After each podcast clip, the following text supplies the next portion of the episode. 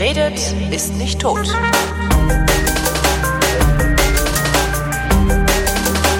Willkommen zu einer völlig neuen Ausgabe der völlig neuartigen retro-futuristischen, ironisch-modernen, geilobanen Unterhaltungsmatinee mit Tradition, die fast alle Fragen vrindheitsgemäß, jedoch garantiert nicht zeitnah beantwortet. Hier ist die Vrindheit mit Alexandra Tobor. Und Holger Klein. Genau, so hieß er. Das ist, also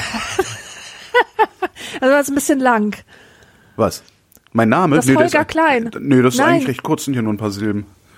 Wie lange ich dafür gebraucht habe, das war jetzt nicht beabsichtigt. So, ich wurde verstehe. abgelenkt von einem seltsamen Anblick von meinem Fenster. Hängt der Typ da immer noch? Ja, der liegt da immer noch nackend rum. Ach, furchtbar. Schüttet er sich wenigstens äh, Diet Pepsi über den Körper? Ja, das tut er. Big Sehr gut. time. Gibt's das eigentlich noch? Nee, das gibt's nicht mehr. Solche Werbung macht man heutzutage nicht mehr, oder? Nee, habe ich schon lange nicht mehr gesehen. Kennst du die noch? Diese ja, schmachtenden Sekretärinnen mit dem natürlich, Bauarbeit? Ja. Natürlich. So, du hattest eine Lesung. Nee, hatte ich diesmal nicht. Ach, also ich habe ich habe in hab letzter da Zeit bin ich total viel an Schulen unterwegs Ach so. und mache Lesungen für Kinder. Äh, dritte Klasse, vierte Klasse, fünfte Klasse und das ist total großartig. Will ich jetzt aber noch nichts drüber erzählen. Nur dass ich das mache, das ist ein Angebot. Also Ah. wenn ihr Grundschullehrer seid, bitte kontaktiert mich. Denn das ist gut, was ich mache. Machst du das für lau oder für, für Honorar? Natürlich für Honorar. Okay. Aber wo es Not tut, mache ich es auch für lau. Also jetzt in meinem Stadtteil zum Beispiel äh, engagiere ich mich schon ein bisschen ehrenamtlich. Herrje. Was ist denn Ja, mit dir? ja. Ich kann mich hier an Sendungen erinnern, wo du, wo du gesagt hast, du findest Leute schrecklich und du würdest nicht rausgehen. Äh, nee, das habe ich nicht gesagt. Ich Ja, finde Leute in meinem Alter schrecklich. Ich finde erwachsene Menschen schrecklich. Äh, Kinder finde ich super und alte Menschen auch und Tiere Naja. und fiktive Personen. Beim Film haben wir früher immer gesagt, äh, mit drei, mit drei Kategorien von, von Leuten willst du nicht drehen. Alte, Kinder und Tiere. Wer hat das gesagt? Beim Film haben wir das immer gesagt. Echt? Ja, weil alte Kinder und Tiere nicht unter Kontrolle zu bringen sind. Ernsthaft? Das sind ja. die einzigen Wesen, mit denen ich wirklich gut klarkomme. Das ist ganz witzig, ne? Ja, also die Ki Kinder sind halt Kinder und Kinder zu kontrollieren kannst du halt vergessen. Also das funktioniert noch nicht mal mit Gewalt so richtig. Ne? Äh, Tiere sowieso nicht, weil Tiere sind dumm. Die, ne, die kann man nicht so gut trainieren, dass sie immer unter Kontrolle sind. Ja, und Alte, denen ist es halt egal. Ich sag so, warum soll ich mich jetzt dahin stellen? Das finde ich aber blöd, das sehen die ein. Ja. Ja, naja. Ja, siehst du mal.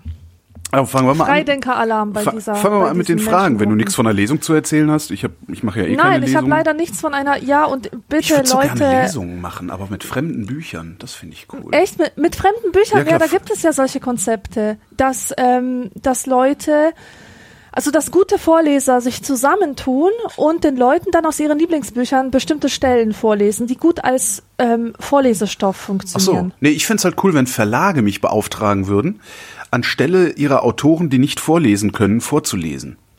Und Das das, fänd wäre auch gut. cool, oder? Das wäre ein total geiler Job eigentlich. So, ja, hier, äh, die Tober, die kann sowieso nicht lesen. Äh, Herr Klein, machen Sie Also, das mal. Entschuldigung, Ich kenne sonst niemanden, der Bücher schreibt. Äh, doch, meine Frau, aber die werde ich jetzt hier nicht dissen. Wieso? Kann die nicht lesen? Doch, kann sie, aber ich werde sie nicht dissen. Unmöglich. Nee, also ich war mal auf einer Lesung von Sibylle Berg und das hat sie zusammen gemacht mit Katja Riemann, der Schauspielerin. Das hat total gut funktioniert. Die haben halt beide aus Sibylles Berg, äh, Aus Sibylle Sibylles Bergs Berg Buch, gelesen. Si Sibylle Bergs Buch vorgelesen. Und da so eine Schauspielerstimme zu haben, das war richtig nett. Da Ja. musste man gar nicht äh, wissen, worum es in diesem Buch geht. Das war einfach schön, dazu zu hören. Ja, wenn du, wenn einen Schauspieler, ob, wenn du einen Schauspieler hast, ist das ja halt nochmal doppelt gut, weil die, die können ja, Ja. lesend spielen sozusagen. Ne? Ja. Naja, kommen wir zu den Fragen. Der Live schreibt, in WR 507 Wechselbonbons habt ihr die Frage beantwortet, wie sich Liebe oder Verliebtsein anfühlt. Holgi rang bei der Antwort nach Worten, bis er vergleichend beschrieb, es fühle sich an wie der grinsende Smiley mit den roten Bäckchen, so wohlige Freude. Seitdem quält mich diese Frage. Ist es wirklich möglich, eine fast nicht in Worte zu fassende, breit aufgestellte Gefühlswelt wie Verliebtsein auf ein simples Emotikon runterzubrechen? Ich stelle nicht in Frage, dass der Smiley nur ein Ansatz war, eine Beschreibung zu formulieren, aber viel weiter in der Erklärung ist Holgi damals auch nicht gegangen. Ja, Ja. natürlich ist das. Äh, kann man das nicht runterbrechen auf ein Smiley? Ich meine, was ist das für eine Frage? Natürlich geht das nicht. Ähm, aber ich finde es, äh, abstrahierend jetzt von dieser Frage, ich finde es total interessant, wie wir Smileys benutzen und wie sehr sie nicht das widerspiegeln, was wir meinen. Wenn ich zum Beispiel jemandem mitteilen will, dass ich das witzig finde, was er mir geschickt hat oder, oder mir geschrieben hat, dann ist es der lachende Smiley, der weint. Der lachende Aber Smiley, der war, ah, okay. Ja, aber niemals, niemals im Leben stehe ich da und denke mir Roffeln und, und mir fließen Tränen über. Und, und wenn ich etwas wirklich lustig finde, so dass ich sage, haha, und das, also ein so ein Haha, Ja. dann, dann nehme ich den Smiley, der wirklich Sturzbäche heult.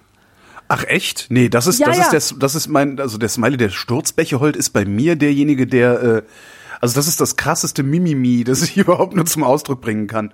Ich habe meinen Zug verpasst. Äh, obwohl Echt? ich habe meinen Zug ich habe meinen? Zug verpasst ist eher der Smiley, der so der so nach oben mit mit geschlossenen Augen den Kopf nach nach hinten wirft und die Mundwinkel so runter hat, den Mund auf hat. Also eher dies- dieser ah, Smiley. Den nehme ich, wenn, der, wenn ich den Zug verpasst habe und wenn die drei Anschlusszüge dann voller Buletten essender Gelegenheitsreisender sind, dann nehme ich den Heul-Smiley.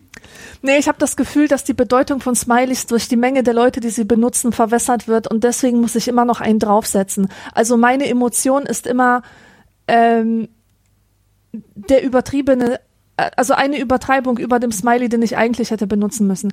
Und ich weiß nicht, kennst du so typisches, typisches Mutter-Smiley-Verhalten? Nein. Meine Eltern haben nicht mal Internet. Okay, das ist lame, aber normalerweise Eltern haben vor allem Väter und Mütter, die haben eine völlig verschiedene Art voneinander zu kommunizieren via der neuen Medien oder am Smartphone. So ist es zum Beispiel, dass mein Vater wirklich so knapp ab antwortet, wie er nur kann. Wenn er eine Frage mit Ja oder Nein beantworten kann, dann macht er das genauso. Mache ich aber auch. Immer nur total, ganz total, knapp. total. Ja, das ist typisch Mann halt. Ja. typisch Mann. Und meine Mutter, äh, bei der kommt immer irgendwas total Nettes mit tausendblumigen Worten und dann so eine ganze Kaskade an Smileys. So Blumenstrauß, winkende Frau, Geschenk mit Herzschleife, Delfin, Sonne, Kleeblatt, gelbes Herz, grünes Herz, Küken aus dem Ei. Das, das ist so geil. Küken aus dem Ei ist übrigens mein Smiley für ich bin gerade aufgewacht. Ah, nett. Der kommt auch, also der, der kommt auch, also den schicke ich natürlich äh, im Wesentlichen, also eigentlich ausschließlich, äh, ausschließlich meiner Frau. Und äh, die Kind sagt dann gerne mal, wenn sie das sieht, Holgi ist geschlüpft. Ja, schön. Super, oder? Herrlich. Ja, ähm, was ich aber viel interessanter finde, ist halt, ähm, und die, die geht ja auch noch weiter, die Frage. Es gibt eine Folgefrage von Live. Ist dies der typische Einfluss der Internetwelt, der uns vergessen lässt, wie man lyrisch und in viele Umschreibungen verfallend anderen Menschen mitteilen kann, was gerade mental und seelisch in einem vorgeht? Ähm, ich glaube, es ist genau andersrum. Ich glaube, dass es vielen, wenn nicht den meisten Menschen, äh, oder dass vielen, wenn nicht den meisten Menschen, ihre Gefühlswelt gar nicht in einer solchen Form zugänglich ist, dass sie in der Lage sind, das die zu adjektivieren, sage ich mal, das, das in Worte zu fassen äh, und und äh, ja, ich sag mal, ordentlich in Sprache oder in lyrischer Sprache zu erklären und dass genau diese Menschen darum froh sind, dass es diese Smileys gibt, so dass sie das irgendwie runterbrechen können auf irgendwas, was sie gerade noch verstehen. Also ich würde so weit gehen zu sagen, der, das Emoticon, also der Smiley, ist die leichte Sprache der Gefühle. Ja, also so Ja, wie es- die Nachrichten vom auch- Deutschlandfunk auch in leichter Sprache geben. gibt. Ne?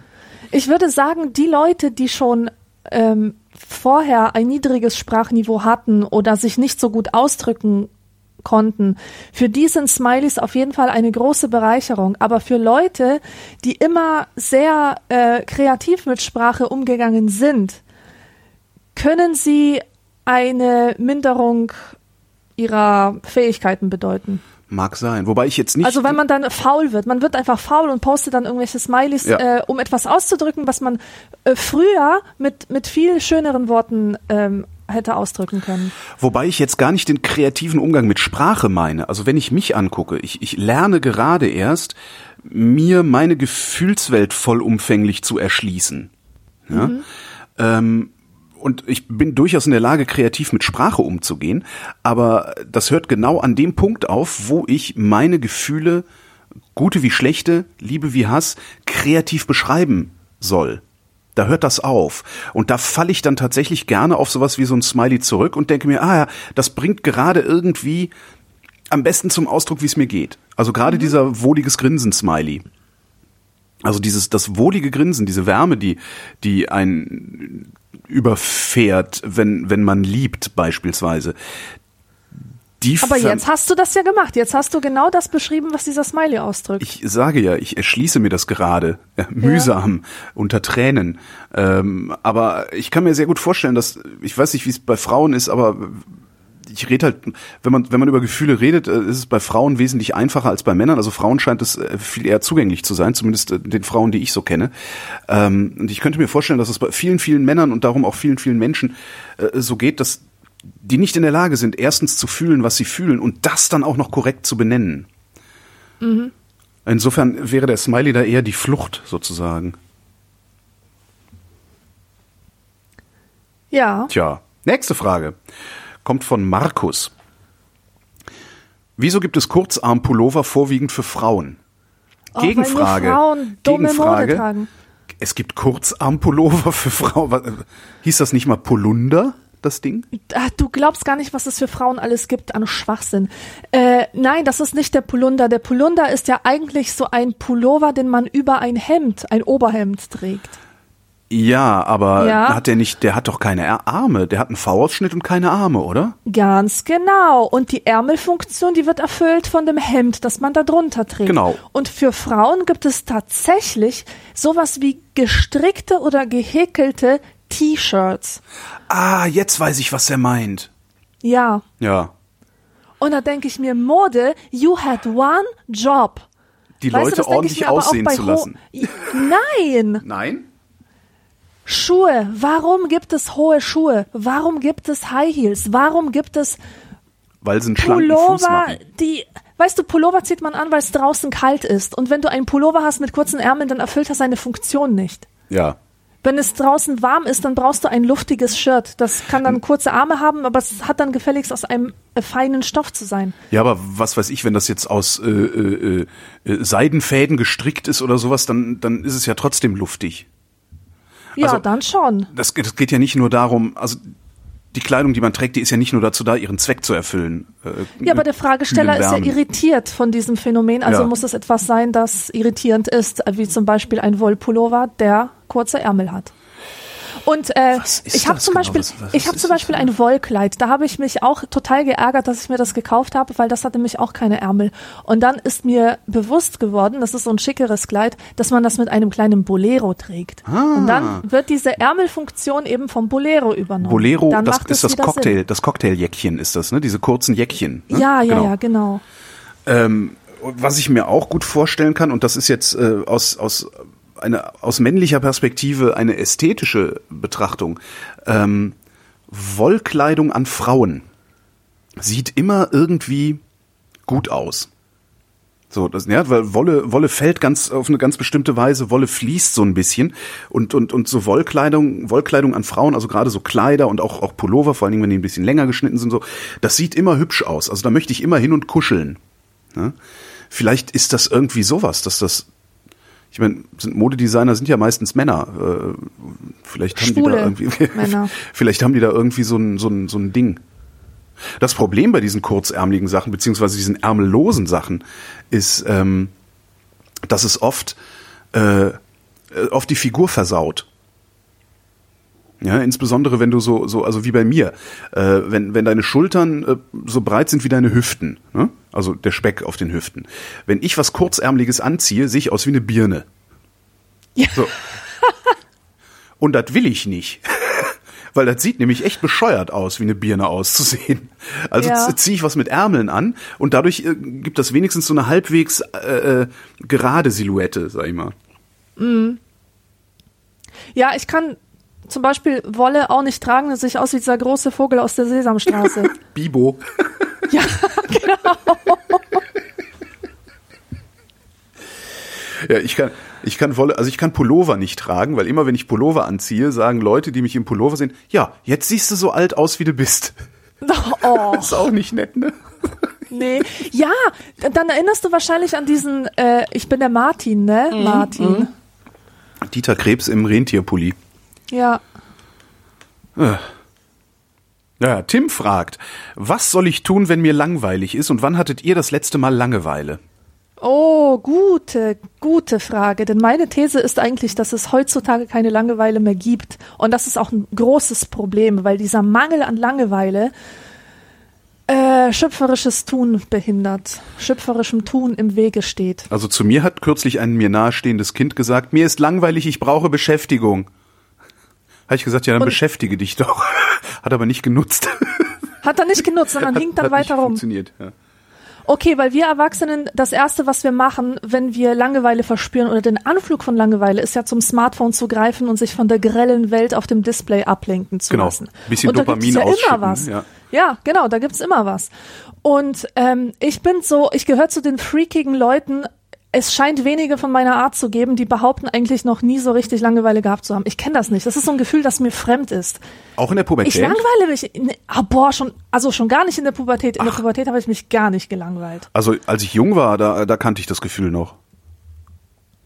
Weißt du, das einzige Momente der Langeweile, an die ich mich erinnere, sind, wenn ich mit meinen Eltern zu irgendwelchen alten Leuten musste und diese, also so zu Bekannten, und diese alten Leute hatten nie Kinder und hatten auch keine Enkelkinder, deswegen war in ihren ähm, Wohnungen nichts da, womit man spielen könnte. Die hatten auch keinen Draht zu Kindern und da war es langweilig, weil wir dann wirklich auf uns allein gestellt waren. Ja. Aber kaum hat mir diese Oma dann ähm, ein Blatt hingelegt und ein Papier, also äh, Quatsch, ein Blatt und ein Stift, äh, konnte ich mich sofort beschäftigen und schon war mir nicht mehr langweilig. Und ähm, äh, super langweilig finde ich, wenn du gezwungen bist, dich mit jemandem zu unterhalten, der dich zulabert. Und Ah ja, der, klar, Der, ja. ne, ja. Und äh, Langeweile ist Aber das tatsächlich ist ja aber nicht, auch so eine das ist Sache. ja nicht dieses Zulabern, das ist ja nicht wirklich langweilig, sondern das ist ja, diese Leute saugen dir ja so Energie raus. Also es ist ja eher ermüdend. Ja, und gleichzeitig ist es aber langweilig, weil du in solchen, in solchen Situationen äh, schlecht dir nebenher ein Gedicht ausdenken kannst. Das stimmt, ja. Weißt du, wenn ich irgendwo auf dem Zug warte und ich muss zwei Stunden warten, ich habe nichts zu tun, dann setze ich mich hin und dann denke ich mir irgendwas aus.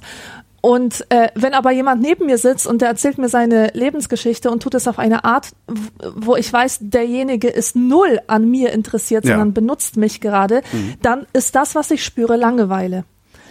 Oder auch Wut. Ähm, aber worauf ich hinaus wollte, ähm, ich finde, dass Langeweile etwas sehr, sehr Schönes und Positives ist und wir sollten, ähm, wir sollten die Langeweile suchen, wenn wir möchten, dass, ähm, dass uns etwas Gutes einfällt oder dass wir im Leben weiterkommen. Was ich jetzt ähm, letztens gemacht habe, war, ohne Telefon und ohne was zu schreiben und ohne was zu lesen in den Wald zu fahren und mich da zwei Stunden lang zu langweilen. Das war der Plan. Ja. Turns out, ich habe mich keine Sekunde gelangweilt, weil Nö. ich weil ich total viele Geräusche wahrgenommen habe und Gerüche und ähm, so Ansichten, ja, Anblicke, ich weiß nicht, wie man das nennt, also Eindrücke. Ich habe so viele genau. Eindrücke gesammelt, die ich sonst absolut ignoriere, weil immer wenn ich in diesem Wald bin, laber ich halt oder höre Musik oder, oder lese was oder schreibe was. Und diesmal hatte ich alle Kanäle offen für das, was in diesem Wald vor sich geht. Und das war unglaublich. Das war richtig, richtig gut. Oder auch wenn man irgendwo rumsitzt, ähm, und es ist nichts los und es ist keiner da, der dich ablenkt, und es ist kein Internet, wo du rein kannst. Du fängst sofort an, aus der Not der Langeweile heraus, dir zu überlegen, ob in deinem Leben nicht vielleicht etwas falsch läuft. Ja. Aber nicht, nicht auf so eine destruktive Art. Ja. Nicht unbedingt. Du kannst dir einfach überlegen, hey, was, was will ich denn eigentlich? Was könnte ich denn Ja. noch machen? Was, Wo, wo stehe ich? Wo stehe ich, wo will ich steh hin? Ja. ja, genau. Und das sind die Sachen, die diese permanente Internetscheiße komplett unterbindet. Ja. Das habe ich, was, was du im Wald beschreibst, also das kann man auch instant machen. Ähm, das heißt instant, es ist nicht ganz einfach, aber das ist ja letztendlich ist das, was du da im Wald gemacht hast, Meditation. Du warst halt im Moment. Ja, genau. Ähm, Und das kannst du natürlich auch zu Hause herstellen. Das heißt, wenn du irgendwo sitzt und denkst, hm, was mache ich denn jetzt? Kannst du dich halt genauso gut hinsetzen und eine halbe Stunde meditieren. Selbstverständlich. Ja, und das Aber was hilft. machst du mit dem Ja. Telefon? Mit welchem Te Ach so, das legst du halt weg. Ja, genau. Also es- und das, das- fällt vielen Leuten schwer. Ja, absolut. Also das, das ist die Kraft, die man da aufbringen muss. Ähm, was macht man, was, was, was soll ich tun, wenn mir langweilig ist? Setz dich aufs Fahrrad, fahr im Kreis, geh spazieren. Geh in den Wald, ja. Und wenn du irgendwie paranoid bist oder sonst was, dass du denkst, oh je, äh, ganz ohne Telefon kann ich nicht raus, kauf dir ein Telefon, das kein Smartphone ist und steck da irgendeine blöde SIM-Karte rein, damit du im Notfall, äh, weiß ich nicht, Mutti anrufen kannst, wenn du, wenn du abgeholt werden musst oder, oder irgendwie sowas. Das finde ich eh eine ganz gute Strategie. Also dann äh, hier so beim, beim, beim DM irgendwie gibt's auch für 20 Euro gibt's da so einfachst Telefone direkt mit SIM-Karte. Sich so ein Ding zu kaufen äh, und das mit rauszunehmen, wenn man, damit man was zum Telefonieren hat, weil das habe ich gern. Weil es gibt öfter mal Gründe, dass ich was telefonieren muss oder eine Nachricht verschicken muss. Zum Beispiel, ich habe die Adresse verbaselt, wo muss ich hin oder irgendwie sowas.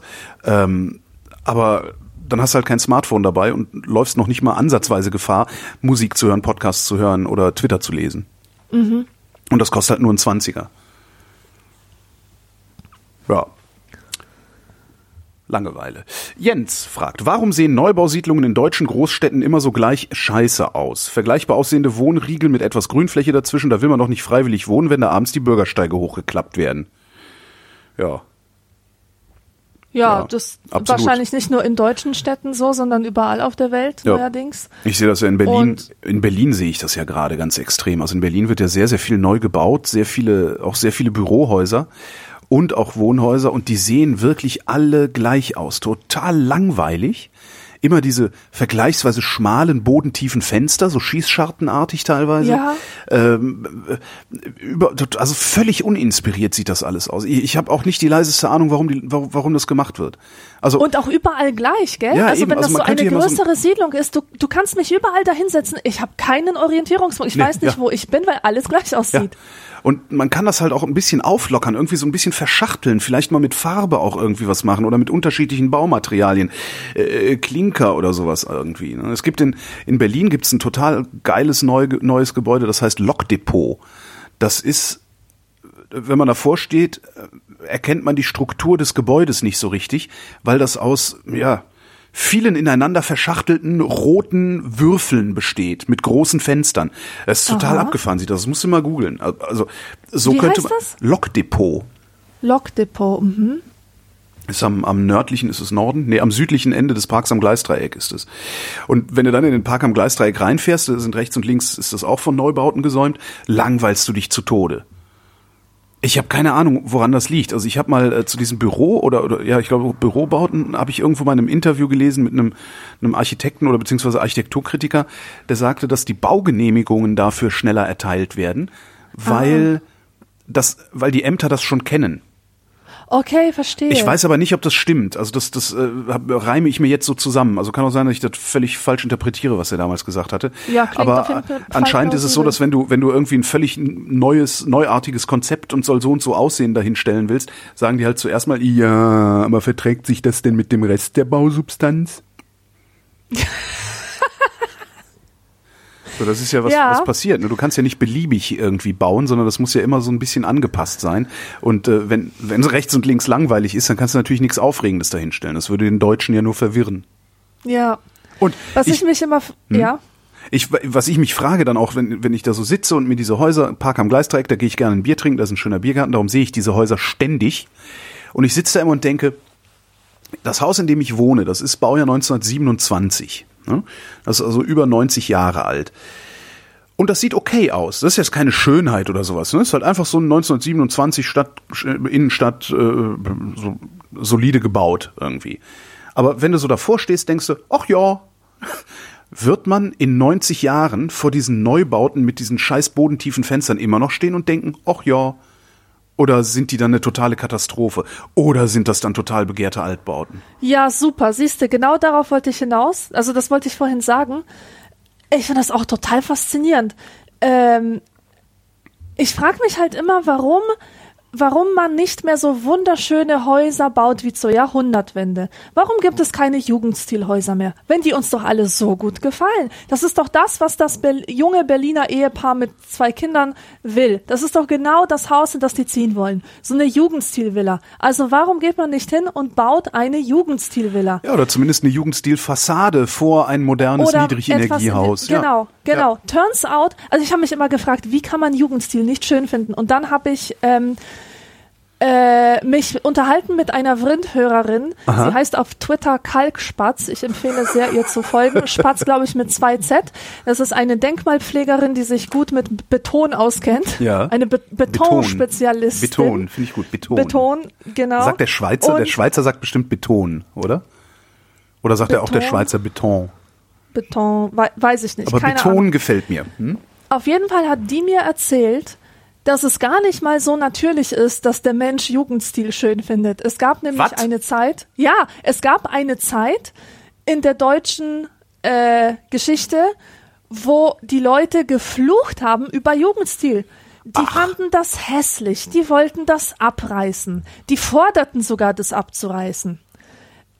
Denn alles sollte jetzt modern sein. Das Moderne wurde als schön empfunden und dieses ganze Jugendstilzeug war hässlich, stand für eine alte Welt, die man nicht mehr haben wollte. Ähm, und ich habe das auch letztens noch mal gehört von, von einem äh, Mann, der sich bei uns in der Buchhandlung ein Buch äh, über Jugendstil äh, gekauft hat. Der war schon was älter und der meinte, wissen Sie, früher, so als ich 30, 40 Jahre alt war, da fand ich den Jugendstil so hässlich, aber das fanden damals alle. Und jetzt erst sehe ich wieder, wie schön das eigentlich war. Ja, also es ist alles relativ. Das hängt auch von der Zeit ab, in der du lebst, ob, ob du diese Architektur schön findest oder nicht. Und wer weiß, ob nicht auch ähm, dieser furchtbare Stil von heute irgendeine Qualität hat, die das irgendwie schützenswert macht. Oder die, die ähm, später den, den kommenden Generationen gefallen wird. Da wäre die Frage dann an Menschen, die in solche Häuser einziehen und Wohnungen in solchen Häusern kaufen. Die Frage an diese Leute müsste dann ja lauten, was, was ist die, was ist die ästhetische Befriedigung, die du daraus ziehst? Also, weil, was die diese Dinger ja machen, also das ist ja un, unbestritten, sie sind sehr ruhig. Das stimmt. Ja, und wenn ja. du zum Beispiel deine Wohnung einrichtest, du kannst ja so viel Bücher haben, wie du willst. Ja, du kannst ja äh, 10.000 Bücher in deine Wohnung packen. Wichtig ist, dass sie alle in einer Flucht im Regal stehen. Ja, weil dann kann das so bunt sein, wie es will. Solange die Ja. in einer Flucht stehen, ist das, ist das Regal ruhig. Also es, das Regal muss voll sein und die und- und alles, alles äh, Rücken an Rücken sozusagen aufgereiht sein. Dann ist es überhaupt kein Problem, dass dein Bücherregal rappelvoll ist. Das sieht erst dann, auch was, was ich gerade lerne, weil ich gerade mein Bücherregal entrümple, das sieht erst dann scheiße aus, wenn die Bücher unterschiedlich weit rausragen. ja. Dann Stimmt. wird's unruhig. So, und diese Fassadengestaltung, die ist natürlich extrem ruhig. Es könnte also sein, dass genau das der Wert ist, den die Leute darin finden. Andererseits ist allerdings auch die, die Fassadengestaltung an meinem, an meinem Block total ruhig, weil sie sehr symmetrisch und, äh, wie nennt man das, wenn sich was immer wieder abwechselt? Kontinuierlich, also da ist eine So Kontinuität. Rhythmus, rhythmisch. da ist ein Rhythmus drin, genau. Sie ist rhythmisch, rhythmisch, sie ist ähm, auch einheitlich, alle Fenster haben die gleichen Dimensionen. Ähm, die Balkone sind immer an der, äh, oder die, ja, sind immer an derselben Stelle. Letztendlich ist das auch ruhig, aber ich finde es halt trotzdem schöner, weil es halt auch gemauert ist zum Teil. Ja. Man Es bleibt mal, spannend. Man müsste mal mit einem mit einem Architekten reden, der nicht nur sowas baut, sondern einen Einblick hat in ja die ästhetische Qualität dieser Sachen, die wir ja anscheinend nicht nicht nicht erkennen. Mhm. Aber wenn ich die Wahl hätte, würde ich jederzeit lieber in eine Altbaustraße ziehen. Ja, klar. Ich möchte aber gerne, dass der Altbau innen so ist wie diese Neubauten innen. Ja, in jeder Ecke eine Steckdose, Ja, klar, äh, überall, überall haben, natürlich. Cat-5-Kabel in den Wänden, äh, äh, ne, Niedrigenergie oder, oder, oder Nullenergiehaus, also alles mögliche emissionsfrei und so. Vielleicht ist das auch langfristig der höhere Wert. Ja, natürlich. Den- und weißt den- du, das ist auch ökologisch äh, Genau. nicht, nicht so geil, wenn du überall diese hohen Decken hast. Das ist ja ganz scheiße zum Beheizen. Das stimmt, ja. Wobei es geht, also ich habe drei Meter, das geht noch. Also viele haben, es gibt ja welche, die haben 3,80, das ist hart. Wow. Also es ist wirklich hart, aber, aber es ist halt auch geil, wenn du dann da drin bist, denkst du halt, du bist im Palast, ne? Ja. Ja, aber das, die, die, die, und das ist ja eigentlich die Aufgabe, die wir alle haben, unseren ökologischen Fußabdruck zu verringern. Und äh, diese modernen Häuser, die machen das mit Sicherheit. Ne? Also da äh, bist du auf jeden Fall nachhaltiger mit als mit einem Altbau. Tja. Na, es ist, vielleicht ist das mal ein Thema für eine Vrind zum Thema Folge, wenn ich da mal über einen Architekten stolpere. Oder hier irgendeine Architektin zuhört, ähm, die sagt, hier, da, da können wir gerne drüber reden. Ähm, Ich bin bereit ja, zum das Interview. würde ich mir auch gerne anhören. Der Tom schreibt, wenn ihr euer bisheriges Leben in musikalische Abschnitte unterteilen würdet, wow. Du liest die Fragen ja immer schon vorher, ich lese die ja immer zum ersten Mal jetzt. Wenn ihr euer bisheriges Leben in musikalische Abschnitte unterteilen würdet, welche Stile, Genres oder Künstler und Titel wären für eure einzelnen Lebensabschnitte, frühe Kindheit, Schule, Studium etc. beispielhaft? Geil. Coole Playlist. Frage, ja. Fang mal an. Kindheit. Michael Jackson und Hair Metal. Bis wann ungefähr? Bis zu meinem zehnten Lebensjahr. Wow, so früh hast du angefangen. Also, ich war der größte Hair Metal-Fan mit sechs Jahren. Ohne Scheiß. Ich habe das nicht wirklich verstanden. Ich fand's geil. Damals lief das im Fernsehen Ja. immer. Da wurden so Rockvideos gezeigt von diesen ähm, ganzen Leuten wie, keine Ahnung, Europe oder ähm, Poison. Sind, Ja, das, ist, kann- sind die auch der äh, Hair Metal? Äh, auf jeden Fall lauter, lauter ähm, äh, Männer in Spandexhosen äh, mit, mit diesen Dauerwellen, mit diesen langen Dauerwellen Ja, und Gitarren. super schrill, da gehen Kinder natürlich auch Ja. drauf ab, ne? Ja. Und ich bin so abgegangen, ich bin gesprungen, ich hab, ich hab mit den Haaren geschüttelt und war richtig, richtig Fan davon. Ich hab's geliebt. Und Michael Jackson, das war für mich der Himmel auf Erden. Ja gut, Michael Jackson war 1982, da war ich schon aus meiner Kindheit quasi raus. Ja. Äh, als Kind, also äh, wir, wir hatten ja nichts. Also bei uns gab's ja sowas wie Formel 1 noch nicht und diese Musik, äh, Fernsehen und sowas alles. Das heißt, du hast im Grunde, habe ich gehört, was hier im Haushalt so angefallen ist. Was ist denn hier im Haushalt angefallen? Also mein Vater ist ja, ähm, der betreibt ja Kölsche Brauchtumspflege. Ähm, das heißt, hier ist sehr viel Black Föß gelaufen. Also ich kenne sehr viele Lieder von den Black Föß, sogar auswendig. Ähm, und da sind tatsächlich sind da ein paar schöne dabei, die ich heute noch hören kann, was mich auch immer wieder irritiert. Ähm, und eine der ältesten Erinnerungen, Paul Anka. Ah, Weißt du, so dieser Mood Swing irgendwie. Ja, ja, so, das, ja, das ja. ist so, da, daran kann ich mich erinnern. Aber so richtig mit Musik kam dann eigentlich erst in der frühen Pubertät bei mir. und was war's dann? Da war es äh, Queen. Bei mir war's Depeche Mode. Depeche Mode, auch schön. Das kam bei mir in der späteren Pubertät dann. Also, im, so, also Queen dürfte so mit, weiß ich nicht, 13 oder 12 oder so gewesen sein. Da gibt's ja, ich glaube, die Geschichte habe ich schon mal erzählt. Ähm, es gibt von Queen, also ich habe eine ältere Cousine, die ist drei oder vier Jahre älter als ich. Da waren wir zu Besuch und die hat halt Queen gehört und es gibt von Queen ein Album, das heißt Jazz. Auf dem Album äh, sind die Songs Bicycle Race und Fat Bottomed Girls. So, und dieser, dieser LP ist so eine Aufklapp, Aufklapp, war das eine Aufklapp? Ja, ich glaube, ja, ist eine Aufklapp-LP. Da ist drin ähm, da, als Beilage ein, äh, einmal aufgeklappt in LP-Größe, also doppelt LP-Größe, ein Poster von, ich weiß nicht, 100 nackten Frauen auf Fahrrädern. So. Cool. So, und jetzt ein, ein Junge am Anfang der Pubertät, der auf dem Land wohnt. Ne? So. habe ich gedacht, oh, boah, habe ich gedacht.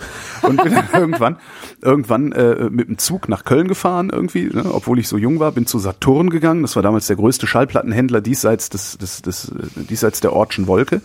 Ähm, und habe mir Queen und Jazz gekauft, also dieses Album. Bin nach Hause gefahren, habe das Ding mit zittrigen Fingern ausgepackt, weil ich nämlich so äh, total happy war, jetzt endlich eine Wix-Vorlage zu haben. Habe das mit zitternden Händen ausgepackt, um dann festzustellen, dass ich die jugendfreie Version gekauft habe, in der das Ja. Poster nicht drin ist. So kann's So, laufen. dann habe ich die scheiß Platte genommen, habe die aufgelegt und festgestellt, oh, geile Mucke. Das war so, es ist die, das ist die erste LP, die ich mir gekauft habe und die höre ich heute Ja. noch gerne. Also hat das dieses dieses äh, dieses das das frühe Werk von Queen, das gefällt mir immer noch sehr sehr gut. Ja. Aber Michael Jackson Okay, ich habe ich ja nie ich- gemocht. ne. Ich möchte Depeche Mode eintauschen gegen Smashing Pumpkins. Die Oh. waren für meine Teenagerzeit viel, viel prägender als Depeche Mode. Depeche Mode fällt eher noch in die Kinderzeit, Okay. Mhm. wo ich so 11, 12, 13, 14 war. Ähm, obwohl da auch die Ärzte sehr, sehr wichtig für mich waren. Aber wenn, wenn ich mir eins aussuchen müsste, dann wären es die Smashing Pumpkins, weil deren gesamte Ästhetik mein Leben geprägt hat. Das Okay. war nicht nur, dass es die Musik von denen war, sondern das waren auch die Booklets aus den CDs, das waren die Musikvideos, das war die ganze Stimmung, das war alles, alles drumherum. Nee, bei mir wären es dann schon, also in der Pubertät äh, auf jeden Fall Depeche Mode. Also so, ne, diese, das war ja so diese, diese Some Great Reward äh, Zeit. Also auch als, als Depeche Mode noch keinen Stadionrock gemacht haben. Mhm. Da bin ich extrem rein sozialisiert worden. Und das ist dann so gegen, gegen 18, 17, 18 ist das äh, abgelöst worden von New Order. Mhm. Also New Order habe ich auch massiv gehört damals. Ja, ja, für die war ich leider noch zu klein. Die habe ich nicht so mitbekommen, als sie groß waren, sondern erst später, als mhm. ich angefangen habe, Joy Division zu hören. Ja. Dann ah, kam ich so über Umwege auf New Order. Ja, ja. Nee, New Order, es gab eine, das kann ich sogar in ein Jahr verorten, das war 1987. Es gibt nämlich ein äh, Doppelalbum, ähm, das heißt Substance 1987 und das hatte ich und das habe ich rauf und runter gehört. Und wenn wir ein bisschen intellektueller unterwegs waren und Musik gehört haben, dann war es Yellow. Mhm. Weil das und wie ja ist Künstler. es mit was wie ist es mit Talk Talk? Talk Talk, äh, Talk Talk war ja damals äh, da gab's ja damals, die hatten so ein paar Singles, so Such a Shame und sowas. Fand ich okay, ist auf den Feten gelaufen, aber Talk Talk habe ich tatsächlich viel, viel später erst ernsthaft entdeckt. Mhm. Ähm, das muss gewesen sein um die Jahrtausendwende herum habe ich Talk Talk ja. wiederentdeckt. Die haben nämlich zwei so Alben. So ging mir das nämlich auch. Talk Talk haben zwei Alben gemacht, die, äh, wie ich finde, absolut zeitlos sind. Die haben sich irgendwie, die Geschichte darum ist, die haben sich irgendwie mit einem Kilo äh, Heroin ein Jahr lang in der entweihten Kirche verbarrikadiert, waren halt die ganze Zeit drauf und haben diese beiden Alben geschrieben, ähm, deren Namen ich jetzt leider nicht erinnere. Aber es gibt halt, es gibt zwei Alben von Talk Talk, die keine Popmusik sind und die sind unfassbar. Okay. Ja. Weiß ich jetzt nicht, welche du meinst. Nee, ich, ich kenne nur dieses, eine äh, dieses eine Album, wo auch Dings drauf ist, ähm, It's My Life. Nee, nee, das nicht. Ich schreibe das in die Show Notes, dann äh, mhm. kann sich das jeder angucken. Und dann habe ich auch wieder einen schönen Amazon Affiliate Link. Okay, was war's denn in deinen, was war, was, was denn in deinen Zwanzigern? Dann wurde ich erwachsen. In meinen Zwanzigern war, was habe ich denn da gehört? Ich bin ja sehr früh berufstätig geworden und habe mich darum nicht mehr so sehr um Musik gekümmert. In meinen Zwanzigern wurde es dann recht schnell Techno. Mhm. Ähm, das sind dann so die 90er Jahre, ja. Das sind die 90er Jahre. In den 90er Jahren habe ich sehr, sehr viel Techno gehört. Und äh, da insbesondere, weil ich viel auf Goa-Partys gegangen bin, ja so Goa-Trance, also frühen Goa-Trance. Äh, wer es kennt, ähm, also ich glaube, ich habe immer noch so ziemlich alles, was äh, Tip Records, das war glaube ich ein israelisches Label, so ziemlich alles, was Tip Records jemals veröffentlicht hat, habe ich immer noch auf Vinyl rumliegen. Ah, das sind so Sachen, die kannst du. Ich kann das heute noch hören. Ich kenne ein paar Leute, die das auch noch hören können, aber die meisten sagen so: Alter Vater, was ist das denn? Das ist ja total billig. Also ja. Und dann hat's eigentlich fast aufgehört bei mir. Also mittlerweile ist es wirklich nur noch so, dass ich so so einzelne Songs oder einzelne Alben sehr eklektizistisch gut finde, aber es ist jetzt nicht mehr, dass man irgendwie sagen könnte, es gibt jetzt einen besonderen Stil. Ich habe noch, was ich sehr gerne habe, sind auch so ist, äh, Swing. Also Swing höre ich sehr, sehr gerne, also aus, aus dem mhm. Jazzbereich. Swing und da gerne singende Frauen. Ah. Ja. Beschwingt. Beschwingt. Ja, nicht unbedingt. Ne? Also ich weiß gar nicht, ist das alles Swing? Das ist eine gute Frage. Ist das überhaupt Swing? Ich behaupte das einfach so. Ja. Und das war's. Und jetzt ist es echt nur so, dass ich denke, oh, geiler Song. Und den kaufe ich mir dann, aber mir auch nicht. So, wir waren, ja. wir waren bei dir noch nicht aus der Pubertät raus. Ja, genau. Die Pubertät äh, nahm dann ihr Ende und ich, äh, oh Gott, ich, ich springe einfach mal über die Metal-Phase und über die Post-Punk-Phase, weil äh, irgendwie scheinen die mir nicht so wichtig zu sein. In meinen Zwanzigern habe ich überwiegend elektronische Musik gehört und zwar so Geschwurbel. Ähm, von, von Ortega zum Beispiel. Ah, Ortega, ja, geil. Ja. Oder, oder Breakcore. Kenn ich das nicht. ist etwas, was ich total geil finde. Das ist Musik, die mit einem Breakbeat überbacken ist und zwar massiv, mhm. so dass du eigentlich nur noch das, ähm, es ist so, als würde jemand auf ein Schlagzeug einprügeln. Also so Skrillex oder sowas. Ja, im weitesten Sinne, okay. aber ja, das ist schon die richtige Richtung, mhm. genau sowas habe ich extrem geliebt und ganz viel gehört. Und daneben, um es mal ein bisschen äh, more casual zu halten, PJ Harvey ist die wichtigste Künstlerin meiner 20er Jahre. Sagt mir, also ich weiß, dass es die gibt, aber ich kann, ich habe keine Musik im Ohr.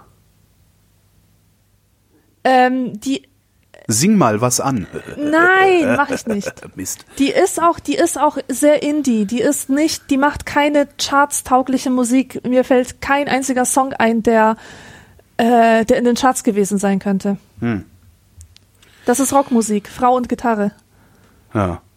Und dunkel, sehr dunkel und sehr, ähm, wie soll man es beschreiben? Es ist dunkel, aber nicht Gauss-dunkel, sondern authentisch dunkel. Okay. Nee, habe ich wirklich nicht im, leider gar nichts im, äh, äh, im Körper drin. Hm. Tja, und heute? Heute ist es Florence and the Machine. Ich glaube, das ist die Ich wichtigste hasse Künstlerin. Florence and the Machine. Super. Super. Entschuldigung. Wieso Ist- hast du die denn? Ich äh, kann, ich ertrage äh, die Stimme nicht von ihr. Ernsthaft? Tatsächlich. Das ich liebe ist, alles an ihr. Ja, cool. Absolut alles. Ich liebe diese Frau seit ihrem ersten Album Ja. Und es wird so schnell nicht vorbeigehen. Cool. Also ich kann die Stimme, ich, ich halte die Stimme, ich halte die Stimme wirklich nicht aus. Das ist ganz witzig. Hachmusik, immer so schön. Man kann so schön äh, Geschmacksurteile fällen und so tun, als wäre das die Wahrheit. Das finde ich an Musik so lustig. Und man kann auch Leute super damit auf die Palme bringen. Wenn ich einfach nur sage, Florence and the Machine ist doch scheiße. Das ist sofort, ah, das stimmt überhaupt nicht. Und andersrum geht Ja, das bei mir mit, mit krass, bei weißt mir geht das ich- mit New Order so. so New Order ist doch Mir scheiße. geht das, stimmt so, mir geht das heutzutage sowas vom Arsch vorbei, wie du zu Florence and the Machine stehst. Und Ja, ich bin natürlich. so froh, dass ich, dass ich in diesem Erwachsenseinsstadium jetzt angekommen bin, weil vor zehn Jahren wäre ich an dir an die Gurgel gesprungen ja. und hätte ernsthaft mit dir diskutiert und Ja. äh, könnte dann zwei Tage lang nicht schlafen, weil ich mich Ja. so darüber aufrege. Das ist, ja, das ist wirklich eine der wichtigsten Erkenntnisse in meinem ganzen Leben. Musik ist Geschmackssache. Die meisten Dinge sind Geschmackssache und nur weil es dir gefällt, heißt das noch lange nicht, dass es allen anderen gefallen muss. Ja, und das ist alles so random. Weißt du, die Ja. Gründe, warum du bestimmte Musik gut findest, das kann so, so zufällig sein. Das kann sein, dass du zufällig etwas total Wunderschönes erlebt hast, als dieses beschissene Lied lief und plötzlich liebst du die Band. Es kann aber auch sein, ähm, dass dass ein Song dich wirklich auf dem falschen Fuß erwischt hat und du Ja. hast die Musik, obwohl sie eigentlich genau dein Ding wäre. Ja, genau. Das, das hat, ja. Was ich, was ich ganz interessant finde noch an meiner Musiksozialisation ist, es gab, äh, es gab einen Typen damals in meiner frühen Jugend, der hieß Thorsten. Und der hat mir zwei Tapes aufgenommen. Also, ne, waren ja immer 45 Minuten pro Seite. Ähm, eine LP ist knapp 40 Minuten lang. Das heißt, am Ende dieser, dieser Tapes, die man anderen aufgenommen hat, hat man dann immer noch so ein, zwei andere Songs hingepackt, um äh, das Ding voll zu machen. Äh, Und diese beiden Tapes, die sind tatsächlich meine Musiksozialisation gewesen. Und auf, auf einem dieser Tapes war, äh, the, kennst du The Art of Noise? Ja, klar. Es gab ein, ein legendäres Album von denen, ich kann sogar sein, dass es das erste war. Äh, Who's Afraid of the Art of Noise hieß es. Da war drauf dieses Moments in Love. Ja, das ja. kennt so ziemlich jeder, weil das auch Ja. immer bei irgendwelchen Fernsehdokus Ja, bei und- 2 ja, genau. das immer. Und äh, dieses Album ist dafür verantwortlich letztlich, ich glaub- ich glaube es zumindest, ist dafür verantwortlich, dass ich hinterher Techno so gut fand. Weil das so roh und so, so extrem rhythmisch stampfend alles war, was die gemacht haben, dass ich da hängen geblieben bin. Auf der anderen Seite war Yellow und auf dem anderen Tape war äh, auf der einen Seite The Cure 17 Seconds. Höre ich heute auch immer noch gerne. Und ich weiß nicht mehr, was auf der vierten Seite war. Das muss. Ich überlege gerade. Nee, ich weiß es nicht mehr. Das scheint mich nicht so geprägt zu haben. Hendrik fragt, ich kann nicht mehr so weitermachen, ich muss es wissen. Welche Seite ist beim Knäckebrot die richtige für den Belag? Die geriffelte Seite oder die mit Löcher? Ich würde, glaube ich, die geriffelte nehmen, weil die mehr wie die Oberseite wirkt. Und das mit den Löchern, das wirkt wie so eine Unterseite, ich weiß auch nicht. Also ich nehme immer die mit den Löchern. Aber ich esse auch beim Brötchen lieber das obere. Das ist vielleicht auch gut, das mit den Löchern zu nehmen, weil die Marmelade dann so ein Stimmt. bisschen da So, einsickern bess- kann. höhere Adhäsionskraft. Ja. Und je nachdem, was du drauf machst halt. Ne? Ich, ich habe ja auch ganz gerne mal so äh, Zähnchenbelag. Und äh, ich, ich weiß nicht, das Was? Was ist ein Zähnchenbelag? Zähnchenbelag, der ist so dick, dass Zahnabdrücke drin sind, wenn du abgebissen hast. Ach so, Zähnchenbutter, kennst du nicht? nee, das Wort kannte ich nicht, aber das ist super. Ja. Und aus, also da, da, ich, ich weiß gar nicht warum. Ich nehme immer die mit den Löchern die Seite. Komisch. Wahrscheinlich, weil man da noch mehr Belag reinkriegt, weil das ja auch erstmal die Ja. Löcher ausfüllen muss, bevor, ja. Oder halt gar nicht. Ne? Gibt halt auch, also es gibt so von, von, ich weiß nicht, ist das Vasa wahrscheinlich. Gibt's, es gibt so rundes Kneck, so runde Knäckebrot-Dingsi. Da ist so viel Sesam und Salz drauf, da willst du gar keinen Belag. Ja. Henrik, kauf dir Knäckebrot, auf das du keinen Belag machen willst. Ah, Problem solved. Moritz schreibt, laut Duden ist die Definition von Internet-Troll folgende. Jemand, der fortgesetzt beleidigende und diskriminierende Kommentare ins Internet stellt. Deckt sich das mit eurer Definition? Verwechselt da einer was oder trollen die uns an dieser Stelle? Äh, verstehe ich nicht. Naja, wie würdest du beschreiben, was ein Troll ist? Ist das jemand, der fortgesetzt beleidigende und diskriminierende Kommentare ins Internet stellt? Nö, ein Troll ist einfach, der versucht, Unfrieden zu stiften und äh, Freude hat zu sehen, was dann passiert. Ja. Also eigentlich so ein Chefmanipulator. Und ich glaube auch, dass viele Trolle hochintelligent sind und, und einfach ihre Energie falsch kanalisieren. Ja. Und dass, dass, dass es äh, beleidigende und diskriminierende Kommentare sind, liegt halt daran, mit nichts kannst du leichter eine, ein, ein Gespräch stören, Menschen auf die Palme bringen, Aufmerksamkeit auf dich lenken. Wenn es mit, wenn es, wenn es mit, wenn es einfacher wäre, mit Liebe solche Sachen, äh, Ja. so, so ein Ergebnis zu erreichen, würden sie halt nur noch liebevolle Kommentare posten. Ja, ja, ja. Also nee, das glaube ich auch nicht, dass es denen darum geht und dass, dass ihre Kommentare wirklich motiviert sind von irgendwelchen negativen Gefühlen, von, von Wut und Hass. Das und vielleicht doch oft. Also das würde Ja, ich schon halt unterstellen. Das sind die Leute, die fies sind und dann trollen. Aber daneben gibt es ja auch noch die Trolle, die einfach nur um des Trollens wegen trollen. ich glaube, dass das auch fiese Menschen sind. Ich die glaube, sich gar nicht sie, damit identifizieren, was Das sie da ich schreiben. nicht. Ich glaube nicht, dass sie sich nicht damit identifizieren. Denn jeder, der Meinst du? trollt, jeder, der trollt, ist sich doch darüber im Klaren, was er da macht und was er da im Zweifelsfall anrichtet. Und ich erwarte eigentlich von jedem Menschen wenigstens so ein, ein solches Mindestmaß an Empathie, dass er es lässt, um des Friedens willen, um, um der psychischen Gesundheit der anderen Leute willen. Warum willst du denn überhaupt eine ruhige Diskussion stören? Warum willst du denn überhaupt ein Höchstmaß an Aufmerksamkeit auf dich ziehen, ohne dass du was Substanzielles beizutragen hast?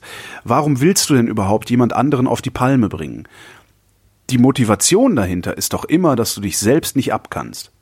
Dass du, dass du irgendein großes, großes Problem hast, das du auf andere Art und Weise nicht gelöst kriegst. Ja, und unreif ist es sowieso immer, klar. Ja, gut, klar. Also äh, das, äh, 20-Jährigen gestatte ich das auch. Aber 50-Jährigen nicht. Und ich kenne genug 50-Jährige, die das immer noch machen.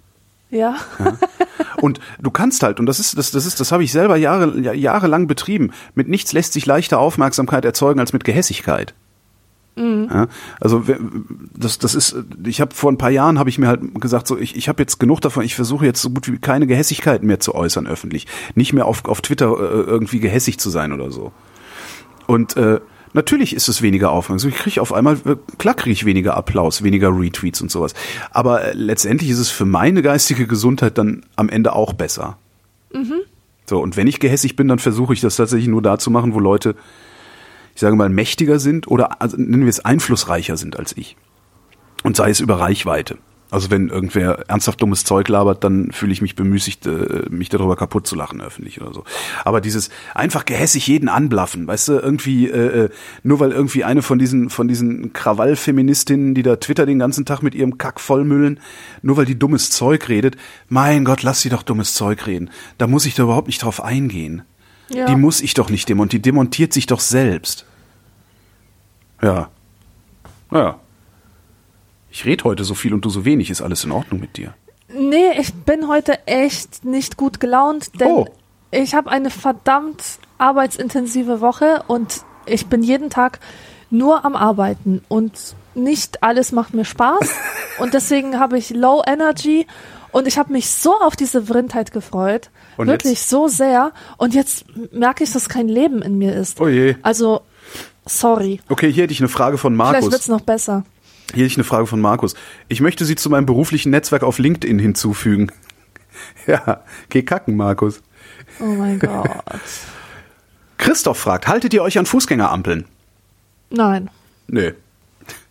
Grund, also nicht grundsätzlich nicht, aber also eine, Fußgänger, eine rote Fußgängerampel Also ich bleibe bestimmt nicht stehen, weil rot ist. Ich Genau. bleibe stehen, wenn ein Auto kommt. Genau, genau so. Und ich bleibe stehen, um vielleicht einer Vorbildfunktion für Kinder nachzukommen Ja, oder genau. sowas. Also das schon. Aber ansonsten ist eine rote Fußgängerampel für mich, also das, das, die Botschaft, die mir eine rote Fußgängerampel übermittelt, lautet, Wenn du jetzt überfahren wirst, bist du selber schuld. Ja. So.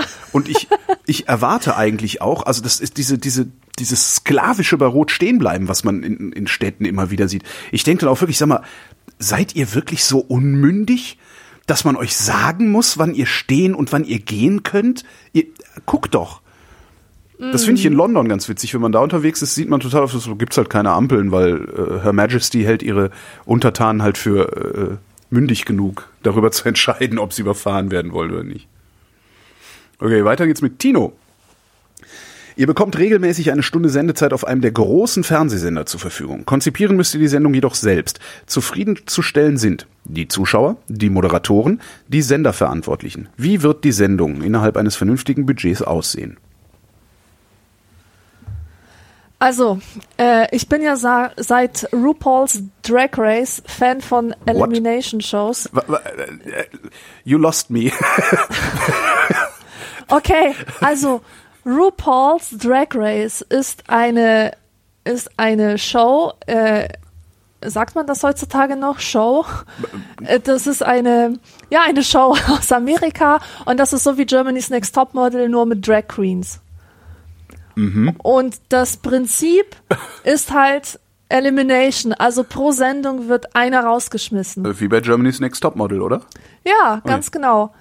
Nur halt nicht so unmenschlich wie, wie in dieser Modelsendung, sondern eher so mit so einem positiven äh, Twist. Ist egal. Ich habe das auf jeden Fall eine Zeit geguckt und habe mir gedacht, diese Elimination-Shows sind ja ganz schön geil. Man fiebert jedes Mal mit, wer jetzt gehen muss und die Konkurrenz wird immer härter. Das funktioniert einfach. Das funktioniert auf dieser Unterhaltungsebene ganz gut. Also vielleicht sollten wir mh, diesem Fernsehsender eine Sendung vorschlagen, wo wir auch Leute eliminieren. Also wir laden zehn Leute ein. Ähm, zum Beispiel so Leute, die uns viele Fragen schicken. Der Live ist dabei, der Ja. Martin, Anne Schüssler, wer noch? Also halt so die üblichen, die Ja. üblichen, ja. Diese Leute müssen uns eine Stunde lang oder 45 Minuten mit guten Fragen unterhalten und das Beste aus uns rausholen. Ihre Fragen müssen so gut gestellt sein, dass wir immer unterhaltsam oder interessant darauf antworten können. Wenn sie darin versagen, uns gute Fragen zu stellen, fliegen sie raus. Ja. Bis am Ende der Question Master übrig bleibt, der darf dann die Vrindheit übernehmen. Nee, der darf dann, in, genau, der darf dann in der nächsten Vrindheit auch Fragen beantworten. Und damit, so. damit würdest du dann nämlich ähm, sogar äh, eine Fortsetzungsgeschichte schreiben können. Dass du in Ja. der nächsten Vrindheit sitzen dann da drei Leute, die deine Fragen beantworten. Ja, Also genau, die immer bei Jury King. vergrößert sich sozusagen. Ja. Cool. Bis irgendwann die Jury größer ist als der Pool der Fragesteller. Und dann müssen wir uns was Neues einfallen lassen. Also ich würde, mein Problem ist, ich würde die Zuschauer nicht zufriedenstellen können, weil ich glaube, dass äh, die einzigen Fernsehsachen, die Zuschauer zufriedenzustellen, wirklich zufriedenstellen können, sind äh, gute fiktionale Sachen, also Filme, Serien und Sport. Ähm, und keins von beiden würde ich halt in so eine in so eine Show packen. Ähm, ich würde sowas haben wollen oder sowas machen wollen, wie Alexander Kluge gemacht hat früher. Ich weiß gar nicht, gibt's macht er das noch? DCTP hieß es. Das lief äh, auf RTL ähm, und musste da gesendet werden, weil ich glaube, Alexander Kluge selbst einen Teil der Sendelizenz hat, auf der RTL reitet.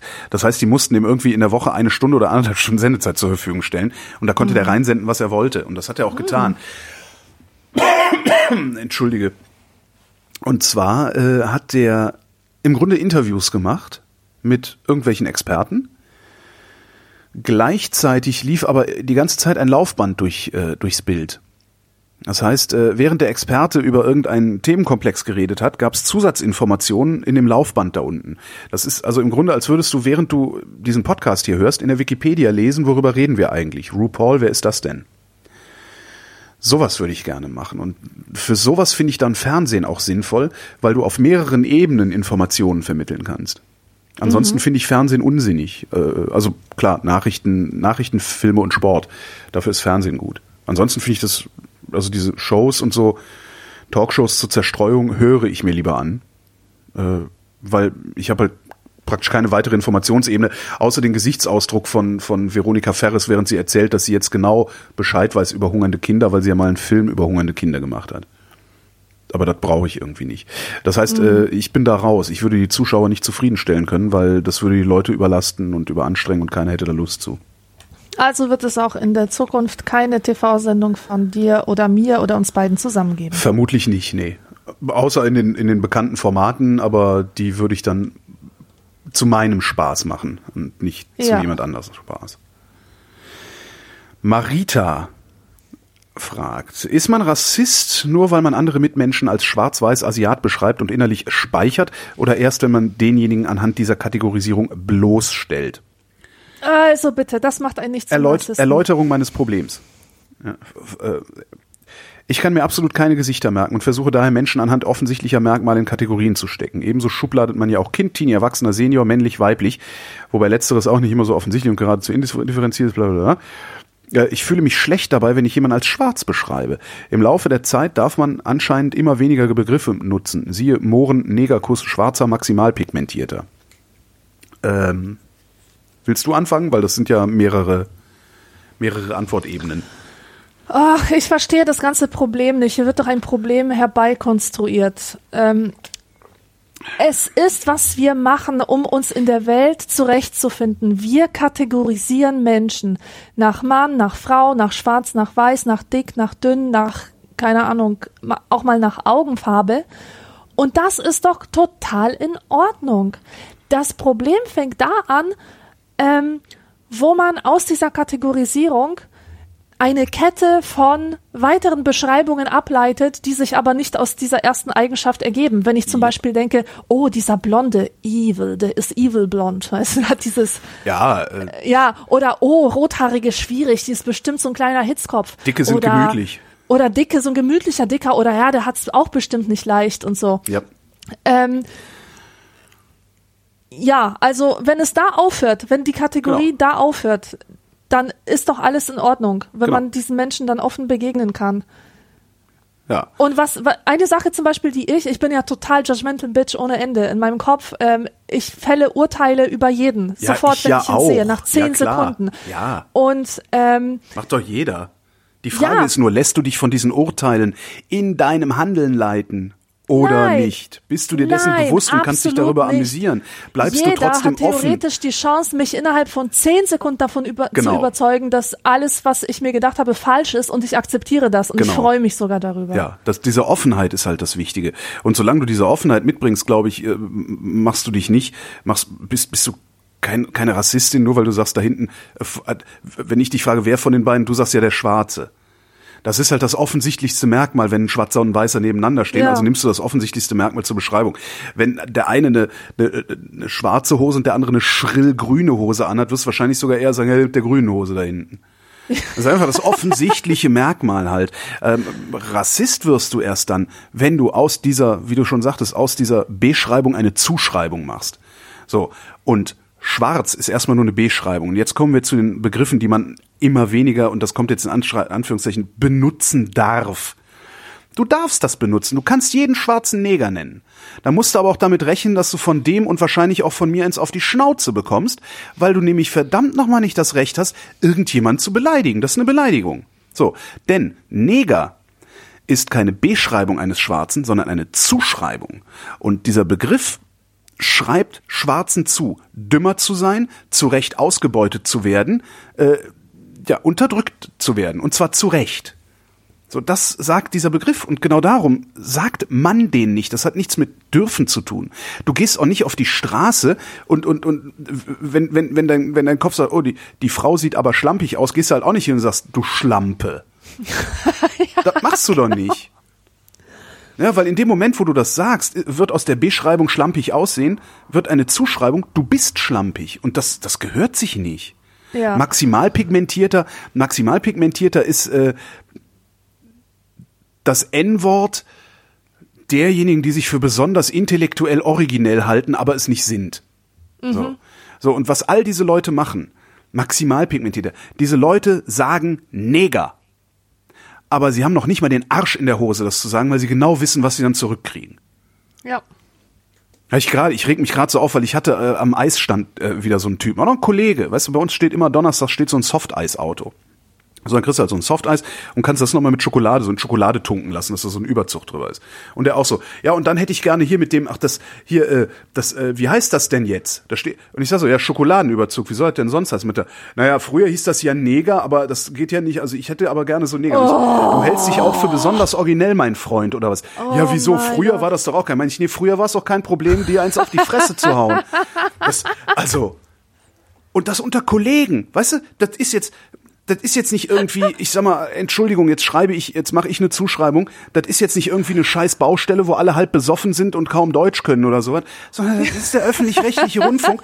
Und da sitzen, da sind allen Ernstes Leute, die es immer noch nicht begriffen haben und sich für besonders originell halten, besonders originell, weil sie Neger sagen.